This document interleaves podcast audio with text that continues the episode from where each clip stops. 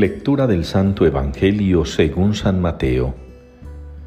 En aquel tiempo dijo Jesús a sus discípulos, No crean que he venido a abolir la ley o los profetas, no he venido a abolir sino a dar plenitud.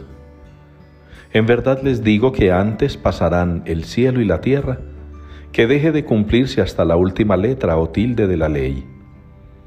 El que se salte uno solo de los preceptos menos importantes, y se lo enseñe así a los hombres, será el menos importante en el reino de los cielos. Pero quien los cumpla y enseñe, será grande en el reino de los cielos.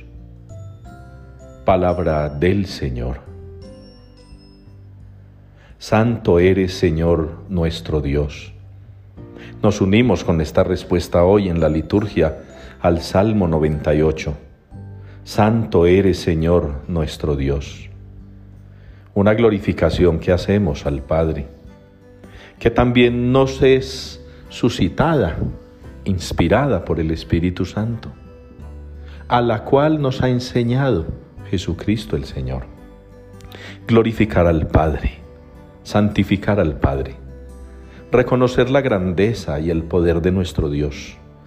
Una grandeza y un poder que no necesariamente tienen que ser glorificados y ensalzados con una infinidad de ritos, de normas, con una infinidad de apariencias meramente humanas, mm, unas apariencias que muchas veces en el fondo no dejan sino el desgaste de pastores y de ministros frente a asambleas que quizá no interiorizan en lo profundo de, de su ser lo que significa glorificar al Señor con la propia vida.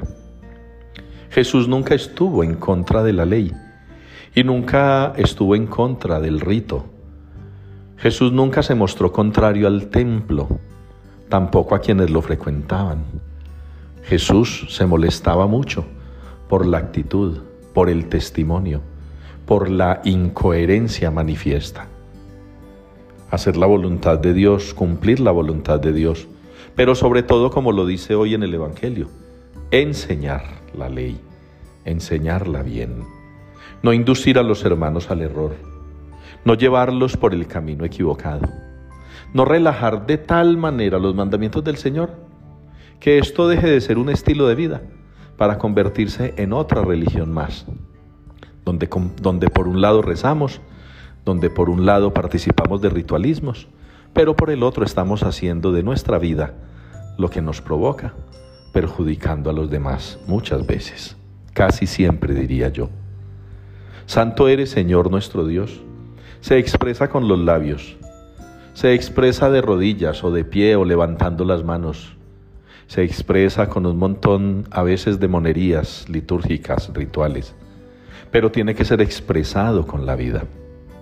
Tiene que ser expresado con cada acción, con cada labor, con cada actividad en cada pensamiento, en cada actitud.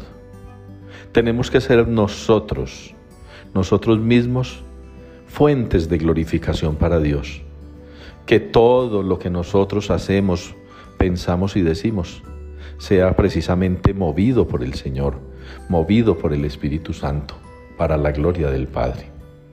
Ojalá pues esta oración de la mañana, lo digo yo al amanecer, o esta oración cayendo la tarde para quienes de noche se acercan a esta grabación.